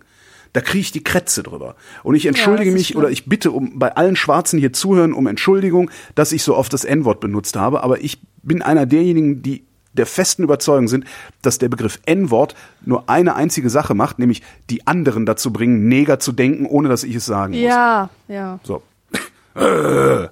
endlich mal wieder schön. aufgeregt. So. Tobias fragt. Nee, oh, Verzeihung. Tobias ist frustriert und fragt. Kaum beklagt man sich mal über irgendwas, zum Beispiel kaputtes WLAN im ICE, lahmarschige Bürokratie, Autofahrer, heißt es, du mit deinen First World Problems. Warum haben alle First World Problems, aber niemand eine First World Solution? Hm. Stimmt das? Hat wirklich niemand eine First World Solution? Wir haben doch First World Solutions. Ich vermute mal, dass die, dass, dass wir einen ICE haben, dass es im ICE WLAN gibt, das ist die First World Solution. Ja, exakt, ja? genau. Und manchmal funktioniert die halt nicht. Ja? Ja. Weil shit happens and it happens all the time. Ja? Bürokratie ist die First World Solution. Hätten wir nämlich keine Bürokratie, dann hätten wir hier Korruption und Willkür. Dass die manchmal nicht funktioniert, shit happens. Da arbeiten Menschen. So, ich glaube, dieses Du mit deinen First World Problems, das ist doch eigentlich, ist das doch, das ist der, das klassische, gibt es denn nichts Wichtigeres, worüber man reden kann? Und das sagt man, weil man verhindern will, dass über irgendetwas überhaupt geredet wird. Ja. ja weil wenn es was Wichtigeres gibt, gibt es das immer, also brauchen wir gar nicht mehr zu reden. Ja, also, es gibt keine First World Problems. Ich finde das schön, wenn wir solche First World Problems auch lösen können hier in der Sendung. Mhm. Eva fragt, warum darf man Badeanzüge und Bikinis in der Öffentlichkeit tragen? Bei Unterwäsche ist das aber verwerflich. Die Menge an sichtbarer Haut ist doch identisch. Ja, das ist ein wunderbares Beispiel. Stimmt, das habe ich mir noch nie Gedanken drüber gemacht. Dass alles gesellschaftlich gesetzt ist und ausgehandelt wird. Ähm, wenn du einen Badeanzug alles ist immer der Situation, alles muss, wir erwarten als Menschen, dass alles der Situation angemessen ist, so wie wir es vorher ausgehandelt haben. Und wir haben nun mal ausgehandelt, dass man in einer Badeanstalt einen Badeanzug trägt. Hm. Und deswegen akzeptieren wir auch die entblößte Haut. Wir sehen ja den Zweck und wir begreifen sofort die Situation als legitim. Hm. Und ähm, wenn du dann aber in Unterwäsche irgendwo herumstolzierst, dann fällt ja dieser Kontext weg. Du hast also die Regel gebrochen, die da sagt, wenn wir in der Öffentlichkeit uns bewegen, tun wir es nicht in Unterwäsche. Hm. Oder auch, ähm, es ist ja auch, es, es wird ja sogar ähm, nicht Also so ihr wollt mich auch, ihr, ihr, wollt auch mich in Unterwäsche nicht sehen. Aber ja. ja. Ähm, Unterwäsche ist halt das, was unter der Wäsche liegt ja. und unter der Kleidung und man trägt es nicht in der Öffentlichkeit. Worauf wir also in Wirklichkeit reagieren, ist nicht die Menge der entblößten Haut, sondern die Verletzung einer sozialen Norm. Ah, Verstehst du? Ja. Ja. Also das ist es, was diese Empörung auslöst. Oh mein Gott, er trägt Unterwäsche in einer Situation, die nicht als solche definiert ist, wo man, ja. wo man halt Unterwäsche zeigt. Und deswegen schockiert äh, die Unterwäsche auch an einem Badestrand, weil da fragt man sich, hä, wieso trägt die denn jetzt Stimmt, eine ja. Unterhose und nicht eine Bikinihose? Ja. Das war doch nicht so ausgemacht. Ha, wieder was und gelernt. nur vordergründig geht es halt ja. um, um nackte Haut. Darum geht es nicht wirklich. Meine Meinung. Meine Meinung ist auch wichtig. Hast Meine du, soziologisch hast du, hast du, Meinung. Ähm, ähm, äh, kennst du äh, Mord mit Aussicht? Nur vom Titel hast du mir mal empfohlen. Ja, dringend gucken. Da ist nämlich die eine Polizistin, die sagt das immer. Immer wenn sie irgendwas sagt, ist, also während sie, während sie ihre Meinung sagt, äh, guckt sie schon total verunsichert und sagt am Ende, meine Meinung. Ach, Sehr schön. Was denn sonst? Aber Ja. gut. Tim fragt, wenn ihr ein Buch empfehlen müsstet, das jeder gelesen haben sollte, welches wäre das? Wir hatten so eine ähnliche Frage schon letzte Sendung und da Mhm. Das haben wir uns, glaube ich, beide Buch, auf die zu ja. Bibel geeinigt. Und äh, ich, ich möchte mich noch wirklich ganz explizit dafür aussprechen, die Bibel zu kennen. Und zwar, man muss nicht wirklich die Bibel lesen, die Originalbibel. Es reicht, wenn man ein paar Geschichten daraus kennt. Das, fang mal an, das Alte Testament zu lesen. Und echt Sechziel zeugte Brechziel und Ja, und dann Hesekiel. kommen diese ungesäuerten Brote und so. Das geht nicht. Nee. So, aber alle ewigen Menschheitsthemen sind in der Bibel drin. Bruderrivalität, Verlust, Einsamkeit, Verzeihen und so weiter. Und wenn man diese Geschichten kennt, geht man auch mit viel offeneren Augen durch Kirchen, durch bestimmte Architekturen. Man sieht einfach viel mehr und versteht mehr von der Kulturgeschichte. Man sieht, was da dargestellt ist und kann es entsprechend wertschätzen oder auch nicht wertschätzen. Und das ist einfach schön. Und dafür muss man keine ganze Bibel lesen. Dafür reicht es auch, äh, so eine Kinderbibel zu lesen. Ich habe hier eine Bibel, die finde ich sehr Ah. gut. Die heißt, ähm, warte, heißt die Ju-Bibel? Das ist die, ja genau, das ist die Jugendbibel der katholischen Kirche. Aha. Mit einem Vorwort von Papst Franziskus. War mir gar nicht so klar. Ju-Kat-Bibel. Also Ju steht für du und Kat steht für katholisch. Ah, okay. Aber das ist eine coole Bibel, die liest sich auch wirklich gut. Das sind die wichtigsten Stellen drin und auch mit Erläuterungen. Mhm. Und mit Bildern auch. Ja, und man kann sich ja vor allen Dingen auch für die Bibel, man kann sich da sehr viel Zeit mitlassen. Ich habe das Ding auch nicht ganz gelesen, weil ich komme wirklich im Alten Testament, ich komme über die ersten paar Seiten des Alten Testamentes nicht wirklich hinaus, um Ja, da mal. das ist hart. Das ist echt schlimm. Aber ja, wie gesagt, immer mal wieder reingucken. Und auch immer mal wieder, ich habe ja ein Spiel, ich weiß nicht, ob ich das letzte Mal schon gesagt habe, ähm, was ich ganz gerne mache, Bibelstechen, kennst du? Ja, hast du mir schon mal erklärt, dass Ja. du einfach irgendwo Einfach, du hast eine irgendwo Stelle eine Frage oder es gibt irgendeinen Sachverhalt, zu dem möchtest du eine Antwort haben. Und dann sch- schlägst du einfach irgendeine beliebige Stelle in der Bibel auf und du kriegst eine Antwort. Das ist sehr, sehr lustig. Ja, Also die ist manchmal absurd und, und nicht zielführend so, aber sehr lustig. Wenn jetzt jemand die Bibel nicht lesen will, was sollte er dann dann gelesen haben? dann soll er Krieg und Frieden von Tolstoi lesen. Echt? Ja, Weil? weil es ein verdammt gutes Buch ist, in dem auch alle Menschheitsthemen behandelt werden. Und die ganze Psychologie des Menschen sich entfaltet. Überhaupt alles von Tolstoi und Dostojewski, würde ich sagen. Aber Krieg und Frieden ist schon außergewöhnlich gut und nicht und nicht abschrecken lassen von äh, von diesem Titel Krieg und Frieden. Da denke ich so an ähm, im Westen nichts Ja, Neues, genau. also äh, Kriegsgeschichte, langweilig. Nein, es geht eher darum, wie Zeiten des Krieges und des Friedens ähm, auf eine Gesellschaft einwirken. Aber im Grunde geht es um diese ganz normalen Menschen, die in Friedenszeiten und in Kriegszeiten zusammenleben. Und ähm, wir erfahren praktisch nicht viel vom Krieg. Das sind immer mal wieder Szenen, wo, wo der Krieg eine Rolle spielt, aber die kann man ganz gut lesen. Und die kann man aber auch überspringen, wenn man nicht möchte. Wenn man das irgendwie gar nicht ab kann. Weil das wäre nämlich eine Frage, auf die ich keine Antwort wüsste. Also ich wüsste nicht, welches Buch, das ich kenne, unbedingt jeder gelesen haben sollte. Nee, wüsste ich nicht. Krieg und Frieden. Ich, äh, Komme ich mit, kaufe ich mir, kaufe ich mir, lese ich.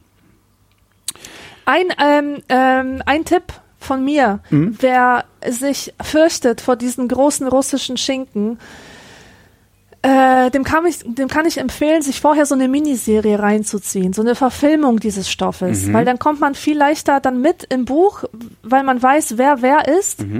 Die haben so, so eine schwierige Namensgebung immer. Die, die werden immer so benannt nach dem Vater und, und dann gibt es immer so, so Kurznamen, die, die gar nichts mit diesem echten Vornamen zu tun haben. Weißt du, also es ist ganz, ganz kompliziert mit den Namen, da muss man erstmal reinkommen. Ja, und ja. es gibt aber tolle Verfilmungen, zum Beispiel von Krieg und Frieden gibt es eine ganz okay BBC-Verfilmung, relativ neu, zwei Jahre alt oder so. Die kann ich dir empfehlen, bevor du dich an dieses dicke Werk wagst. Und das ist wirklich sehr umfangreich. Das sind drei richtig dicke Bücher. Oh. Ja, dann vielleicht Ja. auf dem Kindle lesen, ne? Dann hat man nicht so viel zu schleppen. Maximilian schreibt an Holgi. Vor einiger Zeit hast du dich als kinderfrei beschrieben und warst darüber sehr glücklich. Heute scheinst du nicht mehr kinderfrei zu sein, soweit ich das aus den verschiedenen Angeboten des Vrind Medienimperiums heraushören könnte, konnte. Wie hat sich deine Sicht auf die Kinderfreiheit geändert? Was sind die schönsten, was die weniger schönen Momente? Ach. Ach Gott, das ist schwer zu sagen. Also, es ist wirklich schwer zu sagen. Äh, ich, ich bin immer noch, ich bin immer noch kinderfrei. Also ich bin nicht kinderlos. Das heißt, ich vermisse nicht, keine eigenen Kinder zu haben, äh, sondern ich bin kinderfrei. Das heißt, ich bin frei von der Verantwortung, die ich dazu übernehmen hätte, ähm, hätte ich eigene Kinder. Die Kinder, die ich habe, sind Beutekinder. Die hat meine Frau mitgebracht. Die sehe ich auch nicht so oft. Das heißt, im Grunde, also ich würde nicht sagen, ich habe Kinder. Das, das, das würde viel zu weit gehen. Ähm, äh, ich ich finde die toll. Manchmal nerven sie, manchmal nicht.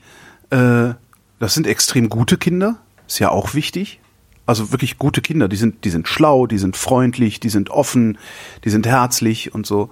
Und äh, die weniger schönen, die weniger schönen Momente sind halt dieses, also Kinder haben halt, ja, die haben halt so ihren eigenen Rhythmus und der passt manchmal nicht zu meinem Rhythmus. Und das nervt dann halt, weil ich äh, immer noch nicht wirklich gelernt habe, meinen Rhythmus dem dann mal anzupassen, weil ich habe ja, ich verliere ja nichts. So. Und in dem Moment, wo ich, wo ich tatsächlich meinen Rhythmus dem Rhythmus der Kinder anpasse, passieren eigentlich auch die schönsten Momente. Weil in dem Moment, wo ich mich dem Rhythmus anpasse, kann ich mir, kann ich im Grunde dabei zugucken, was die so machen. Und was Kinder machen, ist eigentlich immer irgendwie cool. Also äh, äh, die sind halt, irgendwer hat mal gesagt, Kinder sind eigentlich immer wie auf Pilzen. Ja? Mhm. Die rennen immer so rum, alles ist irgendwie toll, alles ist irgendwie so, also ja, also ja, das ist, ja, das ist eigentlich, das ist es eigentlich. Die, die, die weniger schönen Momente sind, wenn ich es nicht schaffe, meinen Rhythmus den, an den Rhythmus der Kinder anzupassen, und die schönen Momente sind, wenn es mir gelingt. Ich glaube, so kann man das abstrakt äh, am besten formulieren. Ja, jetzt Frage an dich. Feierst du gerne Geburtstag? Wenn ja, weggehen oder zu Hause? Geldgeschenke, geht das? Also, ich feiere nicht gerne Geburtstag. Ich habe noch nie Geburtstag gefeiert. Ich weiß auch gar nicht, wen ich einladen sollte. Mich? Die Kada? Dich. Pff, viel zu weit weg. Nee, wir würden aber kommen. Yeah, right. Ganz bestimmt werdet ja, ihr kommen. Wetten? Wann hast du Geburtstag? Sechs Stunden im Zug. Am 10. Januar habe ich Geburtstag. Boah, im Januar ist aber hässliches Wetter. Da musst du drinnen ja, feiern. Siehst du? Die nee, Ausrede nee, ist schnell kommen. gefunden. Ja, also, ähm, wenn ich feiere, dann zu Hause oder ich gehe mit meinem Freund was essen und Geldgeschenke sind sehr gut. Die helfen mir am allermeisten. Die gehen dann sofort in die Reisekasse und dann reise ich ganz hm. schön. Hm. Also Erlebnisgeschenke mag ich von allen Geschenken am liebsten. Erlebnisgeschenke? Ja, also äh, Geschenke, die mir Erlebnisse ermöglichen. Ach so, ich dachte, du meinst jetzt so Jochen Schweizer äh, Bungee Jumping. nee, nee, sowas ich nicht. Nein, nein, ich suche mir das Erlebnis dann, dann gerne selber aus. ähm, ja, ich habe auch noch nie meinen Geburtstag. Für meinen 18. habe ich gefeiert in der Kellerbar meiner Eltern. Früher hatte man sowas. Und seitdem habe ich äh, meinen Geburtstag doch einmal, einmal äh, wurde, wurde mein Geburtstag gefeiert für mich. Mein 30. Da hatte ich, äh, war ich irgendwie auf der Arbeit, Anja Schneider kam vorbei und meinte, ey Alter, 30 Jahre, herzlichen Glückwunsch und feierste. Und ich habe gesagt, nee, heute Abend kam was äh, auf Arte, das wollte ich gucken. Und dann schrie die mich an, du spinnst ja wohl, das ist dein 30. Du feierst den, ich organisiere das, du kommst bei mir vorbei. Ja, und dann bin ich zu Anja gefahren und saßen irgendwie vier Leute, die ich nicht kannte. und Anja und ich. Ja, und dann haben wir ein paar Biere getrunken und hatten Spaß. Also war ein ganz netter Geburtstag. Und jetzt überlege ich, ich werde ja nächstes Jahr 50 und äh, überlege jetzt, ob ich nicht vielleicht tatsächlich meinen 50. feiern sollte. Aha, ja, das ist natürlich nochmal was anderes. Natürlich nur, wenn das du auch kommst. Schon mal machen. Ja, ich würde kommen. Ähm, und jetzt, ich überlege tatsächlich gerade, ob ich meinen 50. Also seit, seit, seit, weiß ich gar nicht, vor ein paar Monaten oder zwei Monaten oder so habe ich das erste Mal gedacht, hm, vielleicht solltest du deinen 50. feiern. Und jetzt habe ich so ein bisschen Warum das Problem. Nicht? Jetzt habe ich so ein bisschen das Problem, dass ich nicht weiß, wie ich das dimensionieren soll. Also wen lädst du ein, äh, wen lädst du ein, wie viele Leute lädst du ein, ähm, weil natürlich würde ich gerne viele Leute einladen, aber ich habe halt auch den Anspruch, was ich hasse ist, ja, ich feiere meinen Geburtstag in Kneipe XY. An der Theke liegt eine bestimmte Summe Geld, dafür könnt ihr trinken. wenn das aufgebraucht ist, müsst ihr selber zahlen. Das wird's bei mir nicht geben. Ja? Ich will, wenn ich meinen Geburtstag feiere, dann saufen alle den ganzen Abend für lau. Das ist mir halt wichtig. So, äh, aber was kostet dich das, wenn du 50 Leute einlädst oder mehr, weißt du? Ja, das kann teuer werden. Kann teuer, das müsste ich echt mal versuchen, irgendwie rauszu, rauszufuchsen. Naja. Ist ja noch ich ein hab, Jahr hin. Mir fällt gerade ein, ich habe einen Geburtstag gefeiert. Es war, glaube ich, mein 29. Den habe ich sogar in Berlin gefeiert. Oh. In der Margarete F. Kennst du die Margarete Nee. F? Ist eine Kneipe. Ähm, ich weiß nicht mehr, wo die ist. In Kreuzberg, glaube ich. Und da habe ich gefeiert mit Twitter-Leuten. Weißt du, als Twitter noch ein Ding war. Mhm.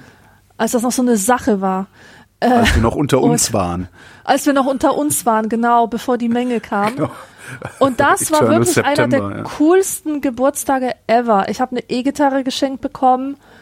Ähm, das ging irgendwie bis 4 Uhr oder so. Es waren lauter Leute da, von denen ich mir eingebildet habe, sie lieben zu können. Also ich hatte, ich hatte einfach Liebe für alle. Ich war in so einer Phase, wo ich alle Leute liebe, ohne, ohne vorher Drogen genommen zu haben. Ja, nicht schlecht. Ja, those were the days und die sind jetzt vorbei, offensichtlich. Die sind jetzt vorbei, ihr Arschlöcher. Genau. Christian schreibt, ich stelle immer wieder fest, dass es Leute gibt, die Selbstzweifel plagen und die eine gewisse Selbstsicherheit erlernen müssen und andere, die sehr von sich überzeugt sind und aufpassen müssen, dass sie nicht arrogant und überheblich werden. Meine Frage, welches dieser Probleme habt ihr? Ich habe beide. Ich habe beide. Ich denke, das, ist, das sind zwei Seiten einer Medaille. Ja, aber irgendwas überwiegt, oder? Ja, das ist auf jeden Fall der Selbstzweifel. Bei mir ist es halt genau das Gegenteil.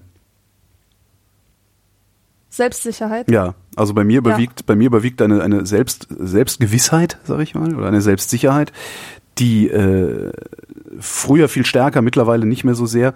Ähm, ich muss halt ständig aufpassen, dass sie nicht in Arroganz umschlägt und Überheblichkeit umschlägt. Und natürlich habe ich auch Selbstzweifel. Wie ich eingangs der Sendung sagte, dass ich, dass ich gerade lerne, mir meine Gefühlswelt zu erschließen und sie, sie mir zu formulieren. Ähm, das ist zum Beispiel das, wo ich, wo ich immer Selbstzweifel hatte. Aber dafür ist die, die, die Überheblichkeit umso stärker dann, um das auch noch irgendwie auszugleichen, weißt du? So.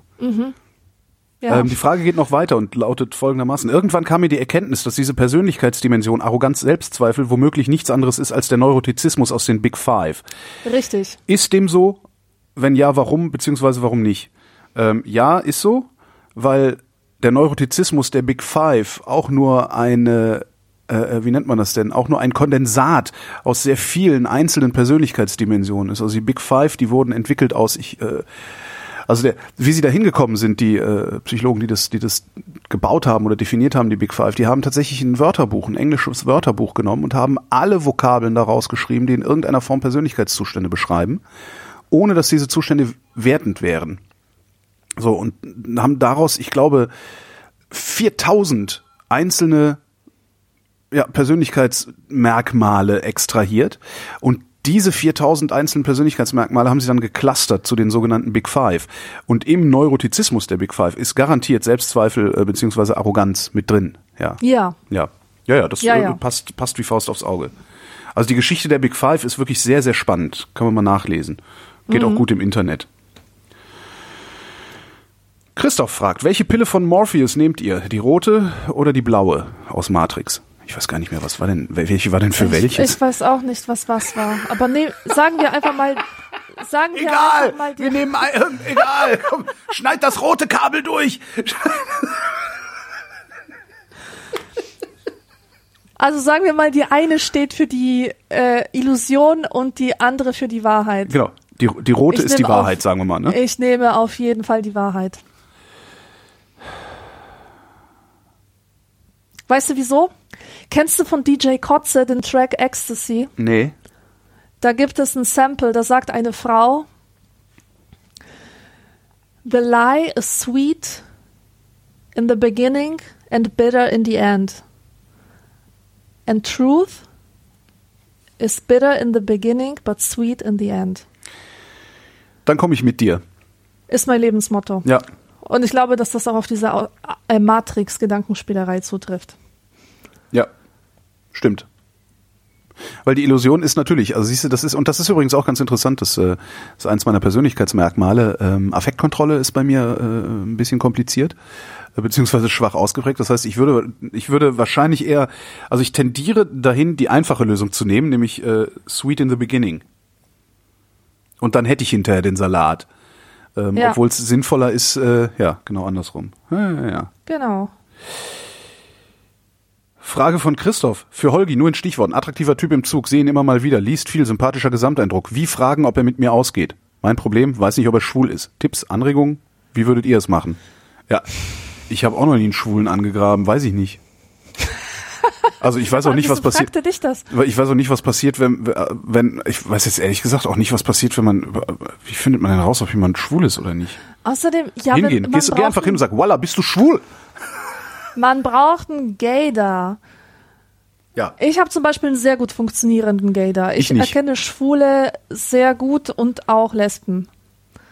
Ich weiß nicht warum, aber ich habe ein sehr, sehr sicheres Gefühl, das mich eigentlich noch nie getrügt hat. Und Mhm. Ich mich wundert, dass mich wundert, dass er das jetzt nicht hat. Ich habe das so überhaupt nicht. Das, also ich habe das wirklich null. Ich, ich hatte einen Kollegen, der ist schwul.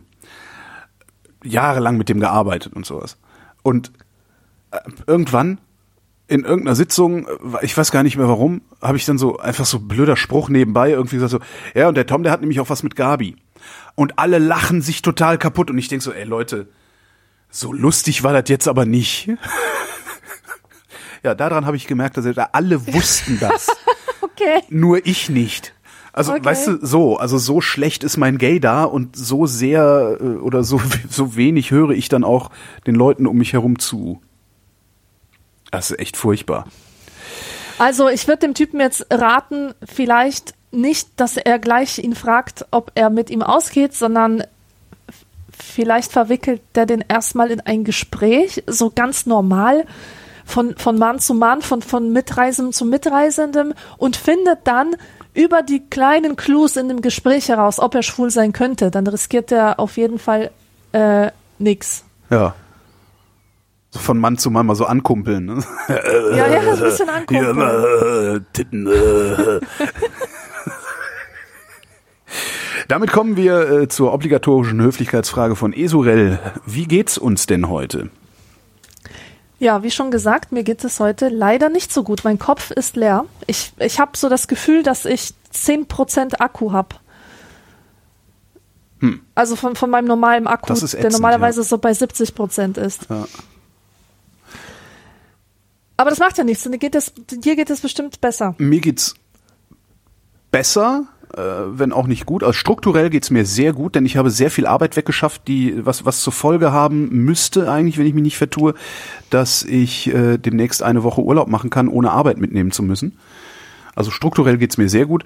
Äh, emotional geht's mir überhaupt nicht gut, ähm, aber das geht euch einen Scheißdreck an.